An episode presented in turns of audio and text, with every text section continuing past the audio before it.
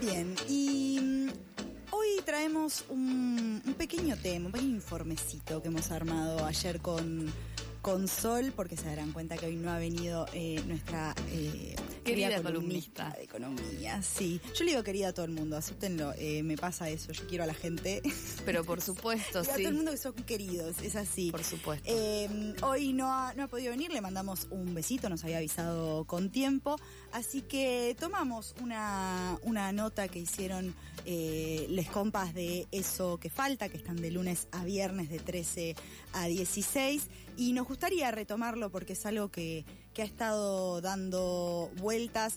eh, no solo a nivel reclamo, reclamo gremial, como vamos a comentar ahora, sino también en boca de muchos medios a partir de unas declaraciones de, de Milei sobre la educación pública y sobre qué hacer con la educación pública, qué haría él con la educación pública si estuviera eh, a cargo del país. Pero bueno, nos metemos de lleno en esto primero.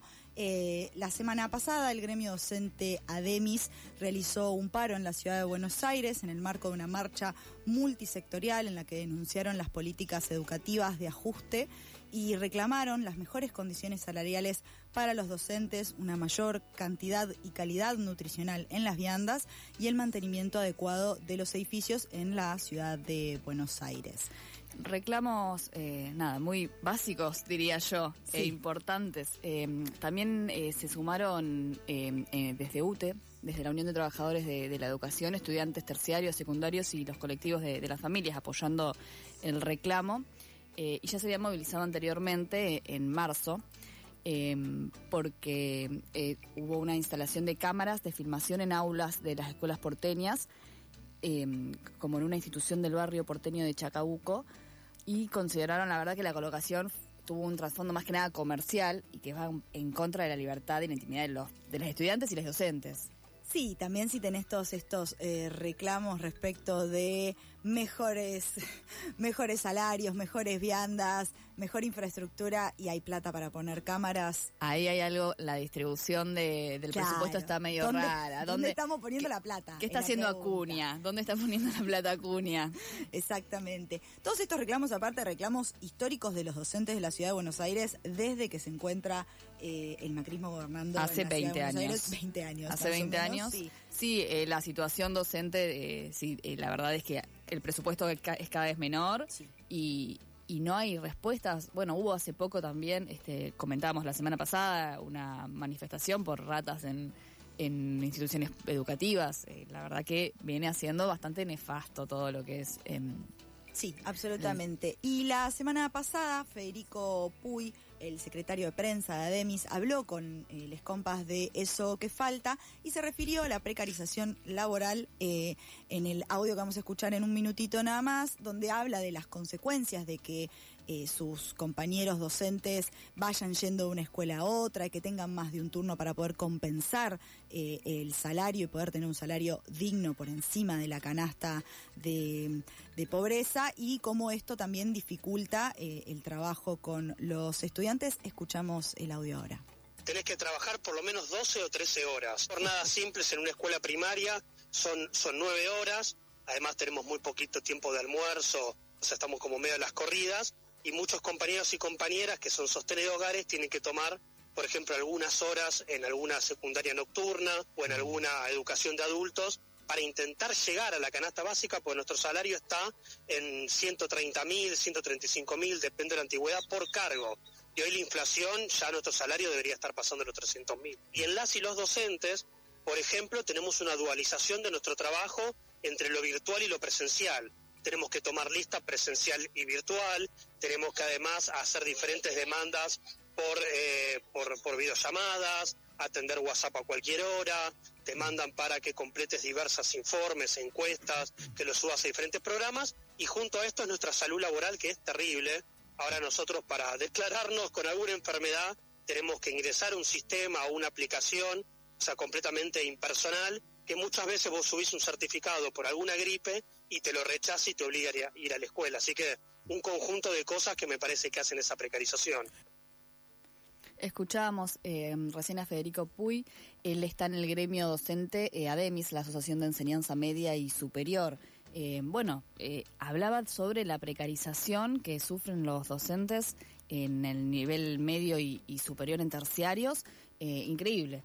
Parece nada, de, no creerse que, tengan que atravesar por esto. Sí, también un poco de lo que él mencionaba de esto, tener que tener uno, dos cargos, dos títulos, tener que además sumar un, cargo más por la noche para poder compensar salarialmente y además, como ya sabemos, los docentes, los y las docentes no trabajan solamente en la escuela. No, y además no solamente son los horarios de la escuela, tenés todo lo que es la preparación de los temas, eh, bueno, bueno, preparar, planificar y que tienen que tomar diferentes escuelas, ir de acá para allá. Eh, el tiempo es esto, no tenés tiempo de almorzar, no tenés tiempo de, comer algo entre medio, las viandas son pésimas.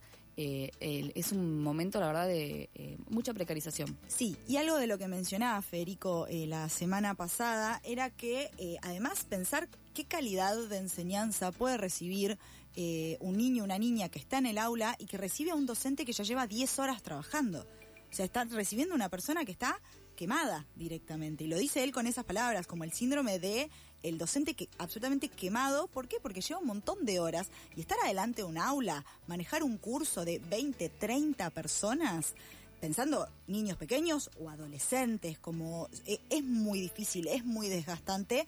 ¿Cómo llegas vos a esa cuarta aula? Pero por supuesto, el, frente alumnos siempre es, fue, es algo desgastante e incluso mucho tiempo, por eso es media jornada la, la que uno trabaja o de mañana o de tarde, pero esto ya es hasta jornadas triples eh, y docentes que, que tienen que además de garantizar eh, una eh, digo la educación también necesitan garantizar sus salarios y, su propio bienestar en, su propia vida con el apoyo cero del Ministerio de, Educación de, la ciudad. Sí, no solo el apoyo cero, un ministerio que los defenestra, que está todo el tiempo criticando el accionar, llamándolos docentes ideologizados, sino eh, si, si, hacen algún reclamo, cuando claramente tienen muchos para hacer, eh, eh, debe ser realmente una tarea muy difícil la que llevan adelante. Sí, incluso Puy se refirió esto que hablábamos de la reforma del estatuto docente. Él decía que hace que parezca que más una empresa privada de contrataciones y que va de la mano de una apuesta ideológica de mercantilización de la educación él contaba que se crean cargos nuevos como de gerentes en la escuela en vez de quizás una pareja pedagógica para poder trabajar en las aulas de a dos eh, con mejor calidad, porque la idea es, pensar en apostar en qué calidad educativa va, va a haber y, cómo con los cambios además post pandemia y las nuevas, él habla mucho como de, de las cuestiones virtuales, de esto que hay una cuestión entre lo virtual y lo presencial que se tienen que adaptar y hacerlo eh, por el mismo por el mismo salario, más tiempo, no, tenés que estar más capacitado. Eh, es, muy difícil. Y, esta reforma que del estatuto que eh, fue en mayo del sí mayo del año pasado en mayo del año pasado eh, esto apuesta a la mercantilización de la educación. La educación es como es un bien mercantil que no no es un derecho. O sea los les chiques no están accediendo a, a un derecho fundamental básico y están estos cargos que mencionabas vos recién, que son como gerentes de escuela, que son cargos que crea el gobierno de la ciudad, creo que son alrededor de 400 cargos, eh, que lo que hacen en realidad es hacer que deje de contar em, la antigüedad que vos tenés en la escuela. Entonces vos, como docente con poca antigüedad, podés subir como si fuera un, ascenso, eh, pero que no, no, requiere necesariamente responsabilidades. No es que pasas a, dirección o a tener algún cargo así más eh, de, gestión de, la escuela en, sí misma. Eh, y que lo que hace eso es, dice, él decía, es anular la, la carrera de otros docentes. Gente que por ahí tiene 20 años dando clases y que no les permite tampoco crecer ahí y les, les socava básicamente la la experiencia que ya tiene. Claro, obvio. Y como esto además, eh, lo decías al principio, se relaciona también con esta propuesta que trae la ultraderecha sobre la educación pública, es decir, o sea, la propuesta es que la educación pública no exista, básicamente, eh, y fueron los dichos de mi ley que, que fueron, la verdad es que a mí no me deja de sorprender. Yo quiero como decir, bueno, ya está, eh, no me sorprendo más, pero es increíble que, que, la apuesta sea esa, la educación para el que quiera. Sí. Para el que se esfuerce, pues eso es lo peor. Es el que se esfuerce lo suficiente lo va a tener. Porque él realmente, no sé si vos pudiste ver, o hay una nota que le hicieron eh, en Chile, donde él directamente dice como que él está en contra de igualar las condiciones entre las personas que tienen condiciones de vida absolutamente distintas, que él cree que eso no es justo. Y es como, claro, sí, en ese universo por supuesto que vos crees que la, la escuela pública no sirve para nada. Y obvio, porque eh, uno siempre sabe que no, parte, que no partimos todos de las mismas posibilidades y lo que, por ejemplo, yo creo que uno apuesta acá es, bueno, igualemos, aunque sea al principio, a ver para ayudarnos entre todos, y él es como, no, el que llega, llega, esforzate, y es terrible que además lo diga en Chile, un lugar donde la educación, por ejemplo, universitaria, es, de tan, o sea, es tan cara, de difícil acceso para unos pocos, eh, y la respuesta de los entrevistadores de Chile fue como, no, pará, ¿qué estás diciendo? No, no, están muy sorprendidos. Sí, sí, eh, no, no, lo tomaron como, sí, acá Yo creo que él no se esperaba eso. No para nada, pero porque la educación allá es está arancelada. Eh, yo creo que él esperó como que lo, lo apoyaran directamente y fue como, no, no, no es que estamos tan contentos acá con esto, que están endeudados, tipo los chilenos se endeudan para, para poder estudiar en, las universidades porque es realmente... Sí, quienes pueden acceder, además, por por los, las trabas que hay a la hora de los exámenes que tenés que dar, como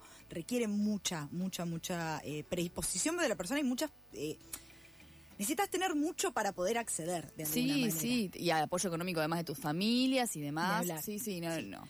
Bueno, y hablando, volviendo un poco a lo que decía Federico Puy eh, respecto de, bueno, las modificaciones del estatuto, que una de sus principales impulsoras fue la ministra de Educación de la ciudad, Soledad Acuña, quien además eh, ahora es una de las funcionarias que está interesada en ser la próxima jefa de gobierno.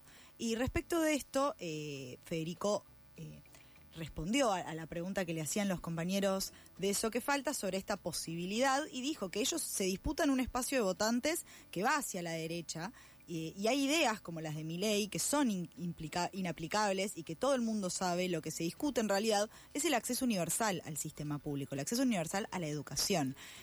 Y algo que él menciona también es que en los últimos años de gestión, eh, tanto de Mauricio Macri como de Rodríguez Larreta, la escuela privada avanzó muchísimo sobre eh, la ciudad. O sea, cada vez hay más escuelas privadas. Sí, es algo que hablamos todos los principios de año, que es la falta de vacantes. Sí. Es el tema de todos los años, falta de vacantes y tener que ir, eh, llevar a tus hijos a escuelas privadas porque la escuela pública que, conseguiste te queda realmente muy lejos, eh, el horario no es conveniente para, para uno poder ir a trabajar, entonces termina habiendo esta sobreoferta de escuelas privadas porque es la manera en la que uno puede también organizar un poco su vida. Sí, sí, sí, sí, totalmente. Eh, bueno, les agradecemos muchísimo a los compas de em, eso que falta por esta nota, este tema muy interesante. Tendremos que ver cómo avanza además, porque van a seguir haciendo eh, movilizaciones desde Ademis, porque esto no está resuelto y dudo mucho que se resuelva, menos en este año electoral, eh, y sobre todo siendo los docentes enemigos públicos del gobierno de la Ciudad de Buenos Aires. Totalmente, totalmente.